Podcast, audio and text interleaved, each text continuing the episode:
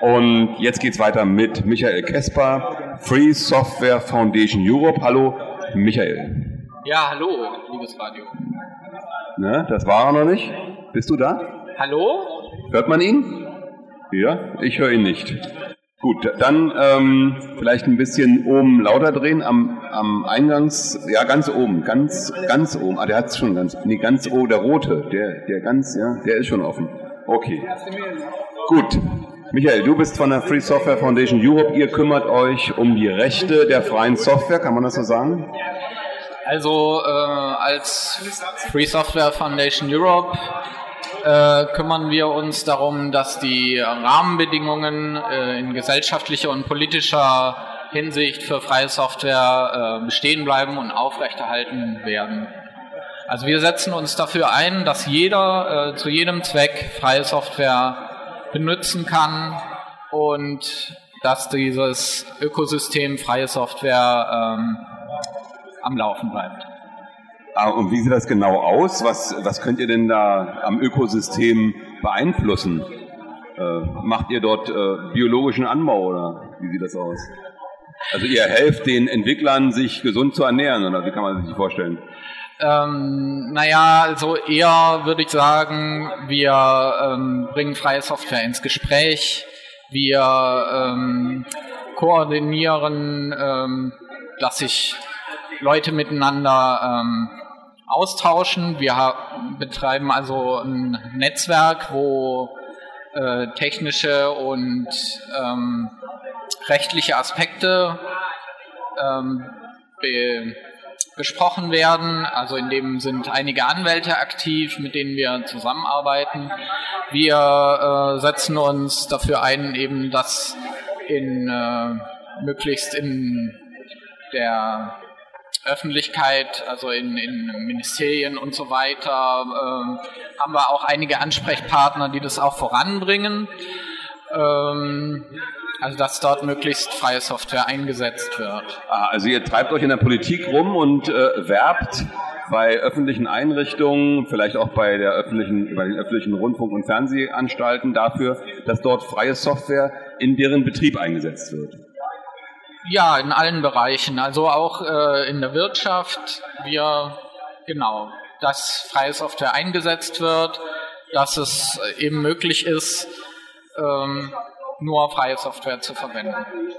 Dazu gibt es natürlich äh, viele Hindernisse. Äh, was ist euer Haupthindernis? Sind es die Firmen, die mit Software Geld verdienen oder äh, dürf, darf man trotzdem auch mit freier Software sein Geld verdienen? Selbstverständlich darf man mit freier Software Geld verdienen.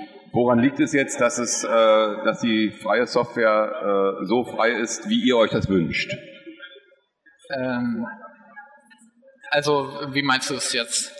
Naja, ähm, frei kann ja heißen äh, frei von Bezahlung. Wenn ihr, wir haben vorhin mal im so, Vorgespräch ja, äh, gesprochen, ähm, ähm, ich brauche eigentlich keinen freien äh, Webbrowser, weil die mhm. Webbrowser sind eh kostenlos. Und ich brauche auch keine äh, Alternative zum Acrobat Reader, um ein PDF zu lesen, weil den Acrobat Reader kriege ich überall um, um kostenlos und so weiter. Ja, also wenn wir von freier Software sprechen, dann meinen wir damit, dass sie mir eben als Benutzer vier äh, Freiheiten bietet. Nämlich, ich darf die erstmal benutzen, für was ich will. Ja? Also nicht, dass es eine Software ist, die, äh, die mir jetzt vorschreibt, nach 30 Tagen muss sie jetzt aber äh, irgendeine Lizenz erwerben oder, ähm, oder du darfst sie nur jetzt privat einsetzen oder äh, nur für irgendeine Art von Zweck, sondern ich muss erstmal die so verwenden äh, dürfen, wie ich das möchte. Dann die, die zweite Freiheit ist, ähm, dass ich auch ähm, ja, äh, nachschauen darf, wie arbeitet diese Software. Und äh, dafür brauche ich eigentlich in aller Regel den Source Code. Die, die dritte Sache ist dann, ich darf diese Software auch weitergeben. Also es gibt zum Beispiel ähm, verschiedene Software, die, äh, die darf ich zwar für mich runterladen, aber ich darf nicht, wenn ich jetzt dieses Programm runtergeladen habe, darf ich das nicht dir weitergeben. Also ähm, gegen sowas ähm, sprechen wir uns ganz klar aus. Also wenn wir von der freien Software sprechen, dann äh, erlaubt die mir auch, dass ich diese Software dir weitergebe. Und auch wenn ich diese Software verändert habe, ähm, dann darf ich die auch weitergeben. Also das, äh, das Recht, die Software zu verändern, ist ein ganz kritischer Punkt auch da drin. Ähm, da haben wir den Punkt, ich darf die Software, ich darf reinschauen, wie die Software funktioniert. Ich sage mal, 99,9 Prozent der Benutzer äh, haben ja gar nicht mal die Fähigkeiten, reinzuschauen, wie es funktioniert. Interessiert eigentlich sehr wenig Leute. Ne? Das mit dem ähm, Benutzen äh, in in, Gänze, das finde ich also fair, ne? weil ich sage, okay, die, ähm, die, die Software möchte ich auch nach 30 Tagen benutzen. Die möchte ich aber auch in meiner kleinen Firma, in meinem äh, selbstständigen oder freien, in meiner freien Unternehmung benutzen, was mir ja bei vielen äh, Sachen verwehrt wird. Also wird gesagt, für den privaten, wie du schon gesagt hast, im privaten Bereich alles kein Problem. Aber sobald ich damit äh, in, in einer Firma arbeite, müsste ich äh, eine Lizenz erwerben. Das finde ich auch fair, wenn man sagt, okay, es gibt auch kostenfreie ähm, und oder, oder freie Software für Firmen. Ja, wenn, man, also wenn man anfängt, wenn man eine kleine Firma ist, braucht man das ja sicherlich. Ähm, ähm, die andere Frage ist ja immer, wie finanziert sich die ganze Sache? Immer überall freie Software. Bei ganz großen, schwierigen Projekten ist es ja nicht unbedingt äh, äh, einfach und, und man kann es nicht nach der Arbeit machen. Man muss ja irgendwie da dann Geld dafür bezahlen. Also das, äh, das, das Argument kann man schon mal daran widerlegen, also solche großen Projekte wie zum Beispiel der GCC-Compiler oder der Linux-Kernel, die werden als freie Software entwickelt und die sind, äh, werden in der Industrie eingesetzt. Also die sind ähm, das Argument halte ich für nicht stichhaltig. Ja, es, es, ja es um, gibt, es geht nicht um, um, um Projekte, die weltweit Anwendung finden, die mhm. ganz viele äh, Firmen auch dann, die sich daran beteiligen an der Entwicklung, indem sie halt diesen ähm, Freitag äh, an bestimmte Programmierer abgeben, die dann an freien Projekten mitarbeiten, was ihnen ja wieder zugute kommt, sondern es geht um Projekte für äh, kleine und mittelständische Unternehmen, die sehr speziell sind. Ne? Also solche Software, äh, die wird es immer geben, klar, aber das ist ähm, das ist ja eine Software, die entwickelt jetzt ähm, die ist jetzt maßgeschneidert, genau. sozusagen. Also sowas kann man meiner Meinung nach gar nicht frei machen. Äh, warum nicht? Also ich, ähm, in dem Fall läuft es ja so, ich vergebe als Firma einen Auftrag und warum soll ich da nicht auch reinschreiben können, ihr gebt mir aber die, äh, ihr gebt mir das aber als freie Software. Äh, ich, ich zahle euch natürlich die Entwicklungskosten, aber ich kann das weiterentwickeln, so wie ich das möchte weil äh, oftmals ist ja zum Planungszeitpunkt äh, dann doch noch nicht äh, ganz abzusehen, was die Software später noch äh, können soll. Aha, da kommen wir also zu dem Punkt, wie das funktionieren könnte. Ähm, jemand lässt sich eine auf ihn zugeschneiderte Software äh, anfertigen, natürlich gegen die entsprechenden Lohnkosten und implementiert gleich in dem Auftrag es soll aber eine freie Software bleiben. Also die Entwickler müssen dann auch schon in der Entwicklung darauf achten, dass sie auch äh, Werkzeuge benutzen, die frei sind. Oder wie sieht das dann aus? Ja, das, also das wäre natürlich äh, vorteilhaft, weil ansonsten bin ich ja wieder von irgendeiner unfreien Software abhängig. Wenn ich jetzt einen unfreien Compiler verwenden muss oder so, dann schränkt mich das natürlich schon sehr ein. Ähm, ein Aspekt, den äh, der jetzt habe ich gerade. Ja, ähm, es, wir waren jetzt also bei spezieller Software, aber im Prinzip ist es ja so, äh, die Hauptanwendungen sind die Anwendungen, die in der Masse irgendwo liegen, also auf jedem Rechner zu Hause, in jeder Firma.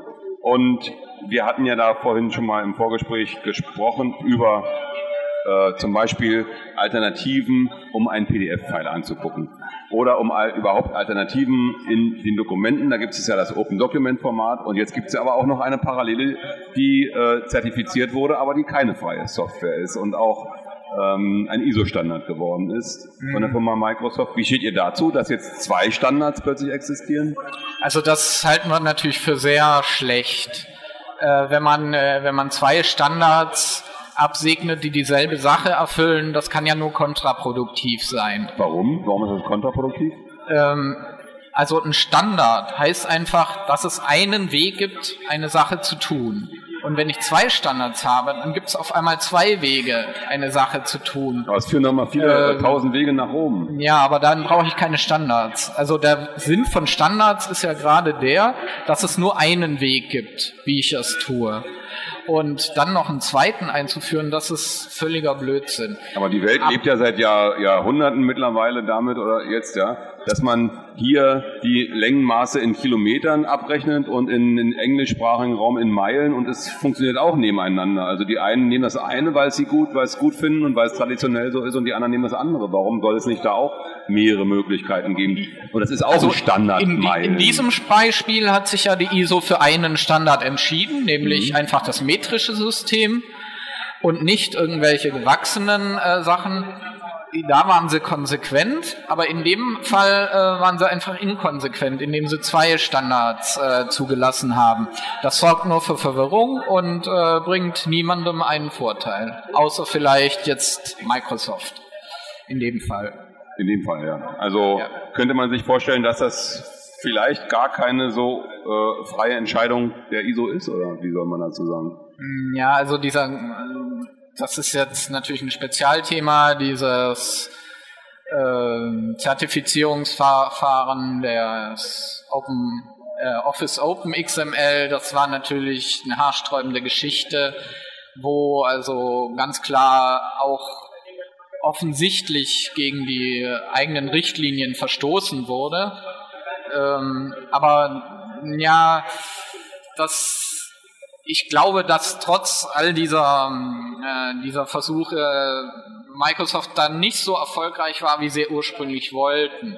Aber trotzdem ist das ganze Thema offene Standards natürlich eine sehr spannende Sache. Ähm, wir setzen uns ja dafür ein, dass ich mit freier Software ähm, möglichst alles machen kann. Also zum Beispiel ähm, auch ähm, drängen wir darauf, dass ähm, ja, dass äh, Fernsehsender zum Beispiel ihr Online-Angebot in, in ähm, freier Software, also mit freier Software abspielbar machen.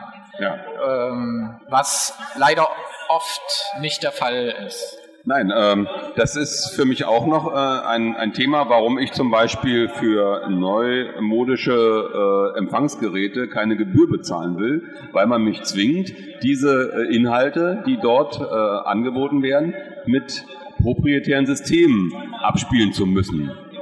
Also man, man zwingt mich, ein, ein, Geld zu bezahlen, ja, für etwas, was ich dann wiederum nur empfangen kann, wenn ich wiederum mich verdinge an, äh, an Firmen, an die ich mich gar nicht binden möchte. Ich kann es ja nicht frei abspielen.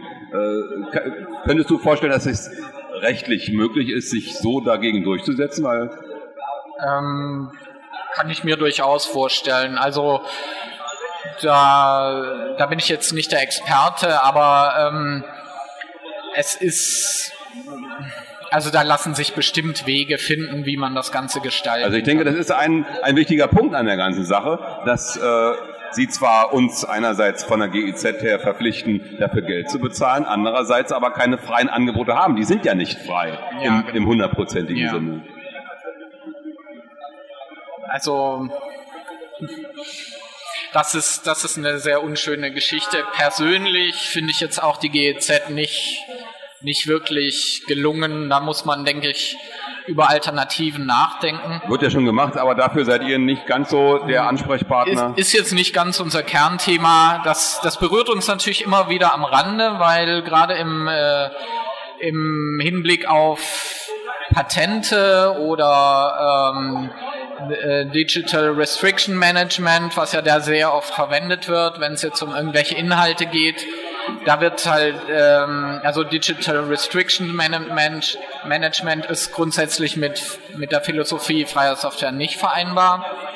Und ähm, da, da geht einfach noch zu viel in die falsche Richtung. Aber ich denke, da, das ist noch ein langer Weg, aber da tut sich auch bestimmt noch einiges. Gut, langer Weg. Ähm, was sind die nächsten Ziele, die ihr erreichen wollt? Wo seid ihr dran?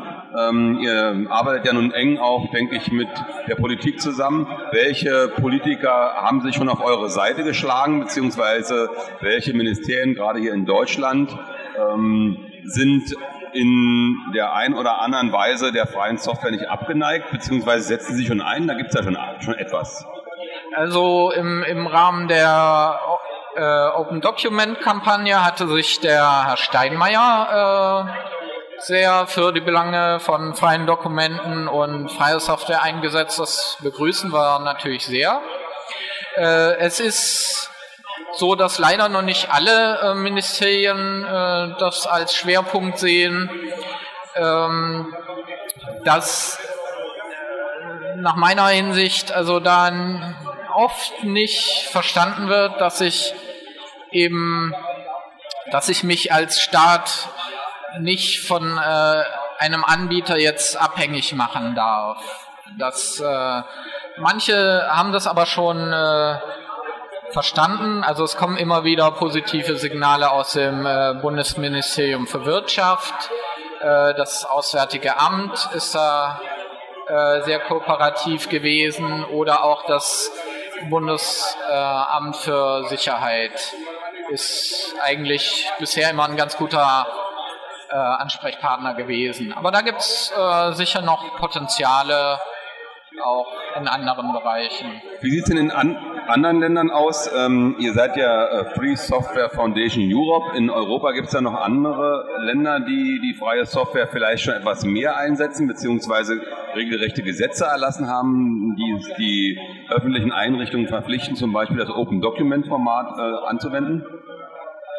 Ja, also mh, hm, da waren meines Wissens nach die, die Niederländer, ähm, glaube ich, erstmal. Also in Belgien ist es, glaube ich, äh, Belgien, ab 2009 ja. Pflicht, äh, Open Document Format einzusetzen. Also irgendwie so habe ich was gehört in der mhm. Richtung. Ja. Mhm.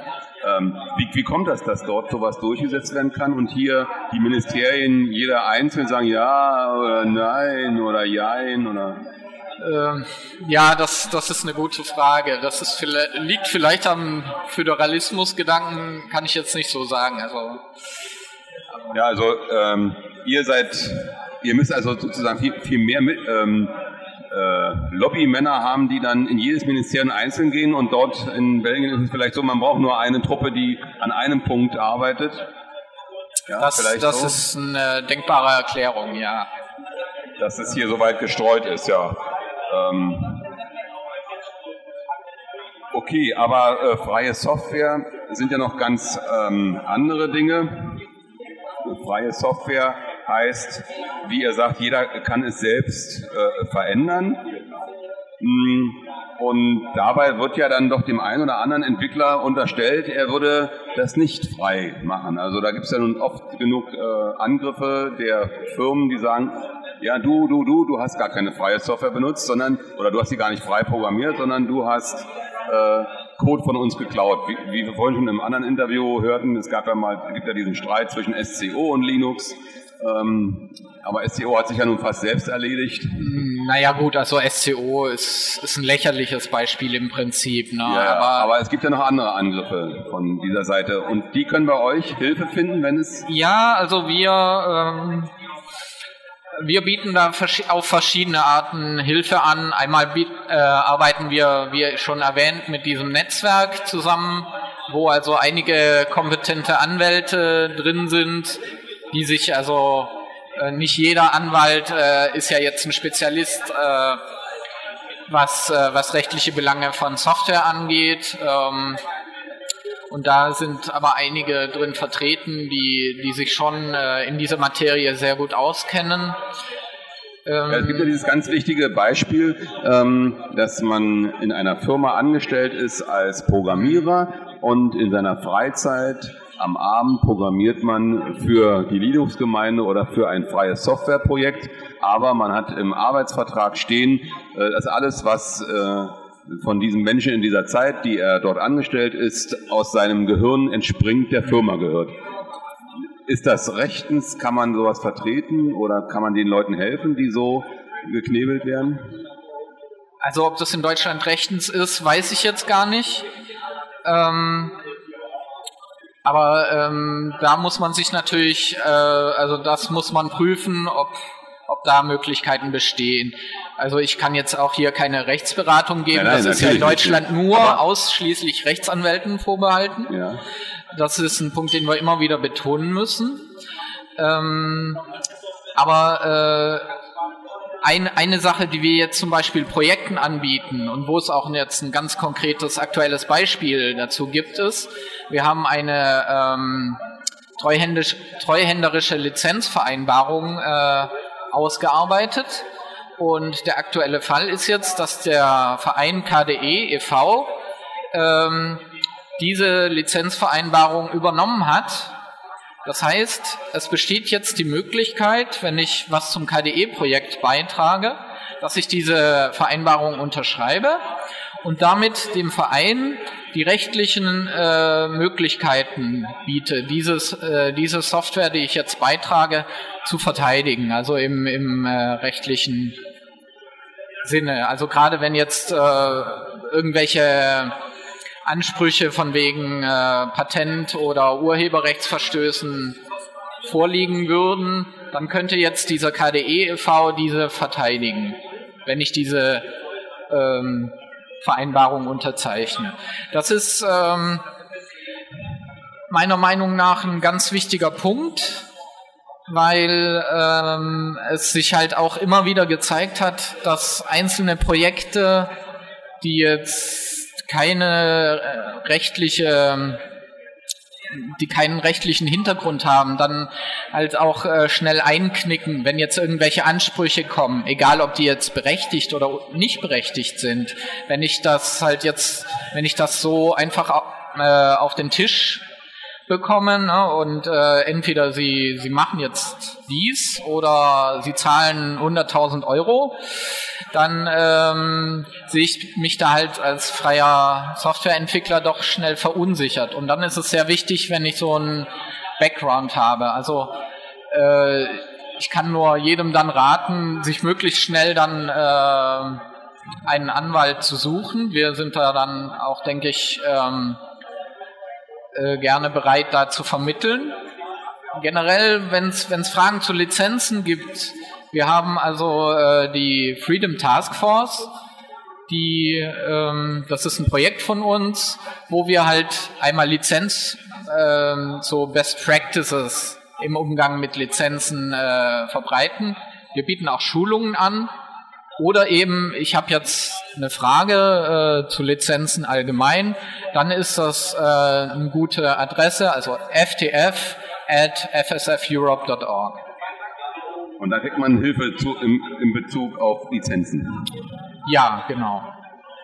Gut, ja. Also ähm, nicht nur, dass ihr eine Lobbyorganisation seid, ihr könnt auch konkrete Hilfe vermitteln, sagen wir so. Genau. Nicht genau. geben unbedingt, aber vermitteln. Vermitteln, ja. Das ist das ist wohl der richtige Ausdruck, genau. Ähm, es gibt, es gäbe auch für kleinere Projekte wäre das vielleicht sinnvoll, die, ähm, die können auch diese Lizenzvereinbarung, also diese treuhänderische Lizenzvereinbarung an uns übertragen, also an den Verein FSFE e.V. Der KDE e.V. hatte das natürlich nicht, äh, nicht nötig, weil die selbst eine, äh, eine eigene Struktur haben, wo die das abdecken können. Aber wenn es jetzt ein Projekt eben ohne, äh, ohne einen Verein oder so gibt, dann besteht durchaus die Möglichkeit, dass man das also an den Verein FSFE e.V. überträgt. Da gibt es dann die Frage hier aus dem Channel, sind denn diese Beratungen in Bezug auf äh, diese Lizenzen bei euch kostenlos und oder kostet auch oder diese Übernahme der Lizenzen, äh, der, der ähm, Rechte durch euch ist die kostenfrei oder muss da der, das Projekt was dafür bezahlen bei euch? Das äh, ist meines Wissens kostenfrei. Also wir bieten aber auch äh, Kurse an, die äh, durchaus natürlich auch was kosten, ähm, wo eben Firmen sich äh, zu Lizenzen beraten lassen können. Ah, aber jetzt die Projekte, wenn die kommen, die würden erstmal in Bezug auf ihr äh, anstehendes Problem bei euch eine kostenlose Beratung bekommen. Ähm, allerdings keine Also, rechtliche also wir, Beratung. wir dürfen keine ihr Rechtsberatung genau. machen, weil wir keine nur sagen, Rechtsanwälte sind. Ihr müsst zu dem Rechtsanwalt gehen und der Rechtsanwalt ist Genau. sinnvollerweise nicht kostenlos, weil der hat seine Gebührenordnung. Natürlich. Das ist also so. das, das ist einfach so. Und da kommt auch keiner drum rum. Nee. Wir können halt sagen, ähm, äh, also wenn du jetzt eine allgemeine Frage hast, können wir halt so sagen, es ist im Normalfall so und so. Ja, aber wir, wenn jetzt eine wirklich eine, eine konkrete Anfrage kommt, das kann nur äh, ein Rechtsanwalt letzten Endes klären. Gut, also ähm, dieses andere System, dass kleine Projekte an euch diese Verantwortung abgeben, das würdet ihr für die Projekte in dem Falle kostenfrei machen? Ja. Also meines Wissens nach hat das auch, äh, haben das auch schon Projekte gemacht. Äh, das erste, was das äh, getan hat, war das Bacula-Projekt. Das ist eine Backup-Software. Und die haben sich einfach gesagt, also äh, wir wollen uns mit diesem rechtlichen Kram nicht auseinandersetzen. Wir sind voll auf damit beschäftigt, die Software zu entwickeln. Wir wollen uns nicht noch als Rechtsanwälte oder so fortbilden. Und deshalb kümmert ihr euch darum. Und dann ist es halt ein guter Schritt zu sagen, äh, also wenn irgendwelche rechtlichen Fragen sind, dann klärt ihr das bitte. Und da ist auch die Verantwortlichkeit klar äh, festgelegt. Also ihr könnt euch da auch nicht mehr aus der Verantwortung stehlen jetzt so zum Beispiel. Nee, aus der Verantwortung stehlen können wir uns nicht. Es, ähm, ja. Und es ist meines Wissens da auch eine Klausel drin, dass wir also immer im Sinne, ja, also dass wir jetzt nicht dieses Projekt hintergehen sozusagen, also sondern das ist schon eine faire Sache. Weil ich kann mir das gar nicht vorstellen. Äh, ihr wisst ja gar nicht, was sie da tun. Wenn die wirklich äh, äh, auch, auch unwissentlich irgendwelche Rechte verletzen, dann ihr müsst ja über das Projekt auch inhaltlich viel Erfahrung haben. Ihr müsst ja eigentlich intensiv informiert werden, was passiert da, was, was wird da weiterentwickelt und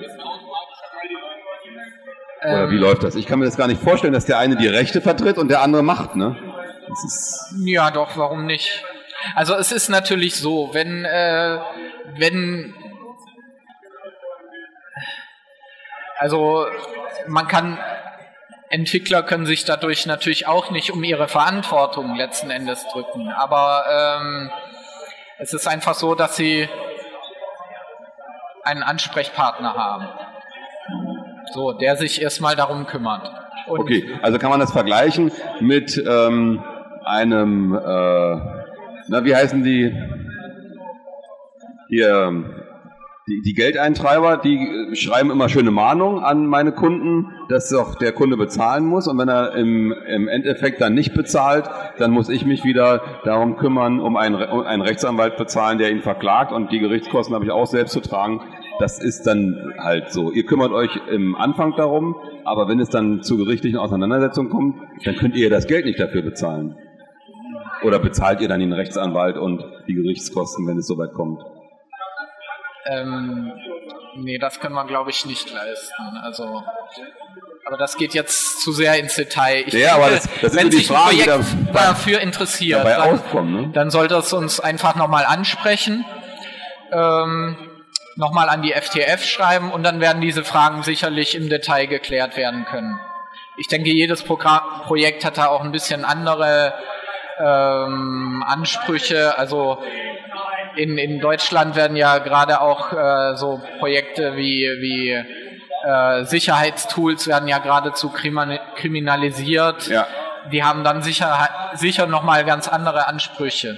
Es geht zunächst mal äh, um Lizenzen. Es geht also um die äh, lizenzrechtliche Seite. Dafür würden wir, ähm, darum würden wir uns also kümmern. Ja, was ich eigentlich damit äh, sagen wollte oder herausstellen wollte, war, dass sich jetzt die Projekte nicht auf die ähm, faule Haut legen können. Ach, ich habe ja meine rechtlichen Sachen an die FSFE abgegeben, jetzt brauche ich mich darum überhaupt nicht mehr kümmern. Natürlich muss ich immer noch sehen, dass ich äh, freie Software auch wirklich frei programmiere. Das, das sollte schon die Voraussetzung sein. Ich kann dann nicht sagen, okay, dann klaue ich mir da was und da was. Nee, und, klar, das- äh, das meine Rechte vertritt schon nicht. die FSFE. Nee, also das, Das, so funktioniert sicherlich So funktioniert nicht. sicherlich nicht. Nein. Also äh, man kann sich schon Unterstützung holen, aber man hat keinen Freibrief. Nein, klar. Das Man sollte nicht zu hohe Erwartungen daran stellen. Ähm, sein Recht muss man immer noch selbst verteidigen in Deutschland. Das wird wohl auch auf absehbare Zeit so bleiben. Gut, ähm, Michael, ich danke dir für dein Kommen und für das ausführliche Gespräch. Jetzt sind wir bei einer halben Stunde, das reicht, denke ich, jetzt über dieses Thema zu sprechen. Äh, Ich wünsche euch viel Erfolg bei euren nächsten Aktionen. Gibt es denn Aktionen, die ihr in der nächsten Zeit macht? Ich habe da sowas gehört. Also wir haben vor, ähm, wir haben ja auch ähm, einige Fellows, die uns unterstützen und ähm, wir glauben, dass es, ähm, dass sich da mit bestimmten Anzeigeprogrammen für bestimmte Dateien, die immer, immer wieder beworben werden, dass wir da einiges machen können. Mehr will ich jetzt an der Stelle noch nicht verraten. Das wird in den nächsten Wochen dann kommen. Auch publikumswirksam in den entscheidenden Medien dann irgendwie Genau. Äh, vermittelt werden, Auf den also- üblichen. die üblichen Wegen. Ja, also wer, wer schauen möchte, was wir machen, äh, unsere aktuellen News sind eigentlich immer auf sffeurope.org zu sehen, ähm, wo wir einmal im Monat einen Newsletter haben und auch halt aktuelle Themen immer erscheinen. Ja, okay, also da wünsche ich euch viel Erfolg bei diesem ähm, Problem mit dem Dokumentenanzeigeprogramm oder wie? Äh, ja, ich bin gespannt, was das ist, was ihr da vorstellen werdet. Und äh, verabschiede dich erstmal hier wieder an deinen Stand. Du hast bestimmt viele, äh, oder habt ihr noch jemanden am Stand unten? Ja, bestimmt. Ja, alleine hier. natürlich. Okay, also viel Ja, Spaß auf der Dank. Messe. Bis morgen und tschüss. Tschüss.